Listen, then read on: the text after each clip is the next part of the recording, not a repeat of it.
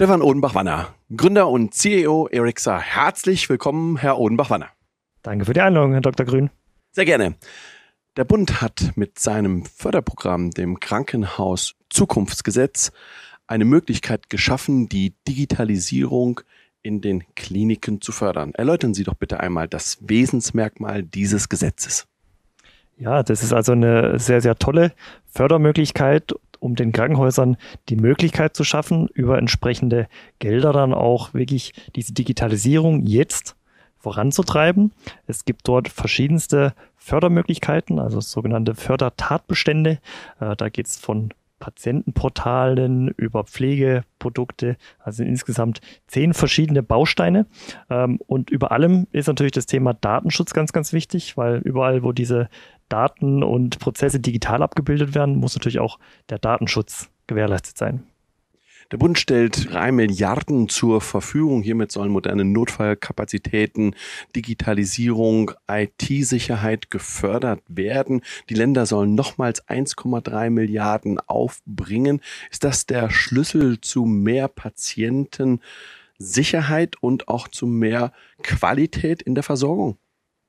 Auf jeden Fall, wie gesagt, ähm, es gibt ja, wenn man mal die Kliniken- und Krankenhauslandschaft anschaut, natürlich äh, ein paar kleine und einige große Kliniken. Und sagen wir, gerade für die kleinen Kliniken ist natürlich wirklich ein sehr, sehr gutes Mittel zu sagen, äh, bisher gab es gar nicht die Möglichkeit, sich mit solchen Themen auseinandersetzen, weil es waren weder die Kapazitäten noch die äh, finanziellen Mittel da.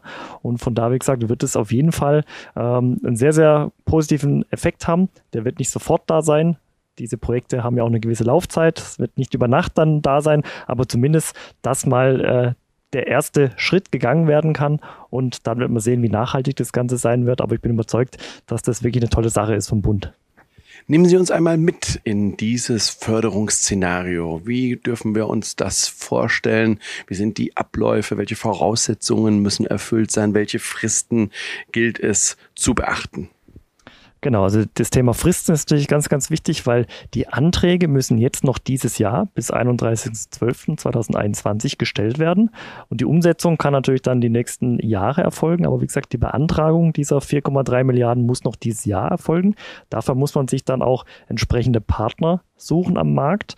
Äh, da gibt es auch einige Berater, die natürlich auch dann zertifiziert sein müssen man kann vom Bund sozusagen eine Zertifizierung machen. Wir als Unternehmen sind auch KZG zertifiziert, dürfen auch die Beratung machen. Auch unsere Lösungen dürfen in diesem Umfeld eingesetzt werden. Von daher, wie gesagt, ist jetzt sozusagen die Zeit, dass die Krankenhäuser auf die entsprechenden Partner zugehen, Berater zugehen, um dann auch diese Fördermittelanträge korrekt auszustellen, weil nichts schlimmer wie äh, eine Förderung, die dann zwar genehmigt wird, aber nicht ausbezahlt wird, weil irgendwo ein Punkt oder ein Komma, ein Kreuz falsch gesetzt wurde. Ordnen Sie bitte einmal das E-Rezept in dieses Investitionsprogramm ein.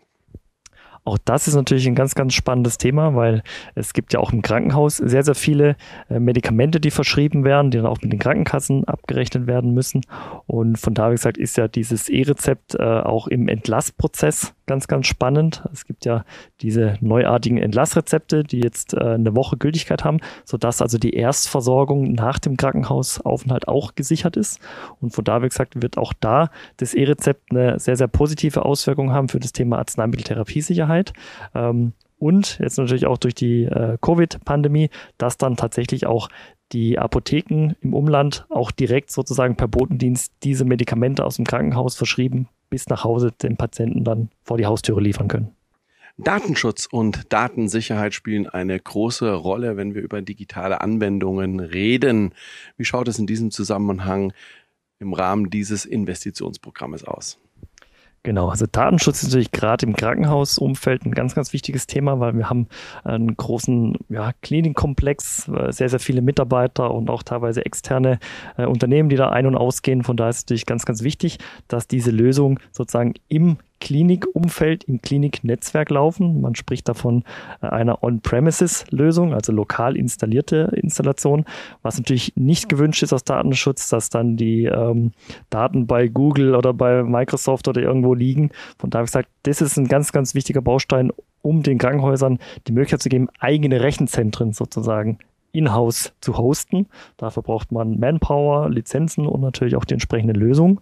Und dafür ist natürlich dieses Fördermittel sehr, sehr gut, um solche äh, ja, internen Netzwerke und Klinik ähm, in die Lage zu versetzen, auch wirklich eigene Server zu betreiben, die natürlich auch diese hohen Datenschutz-Gesichtspunkte ähm, berücksichtigen.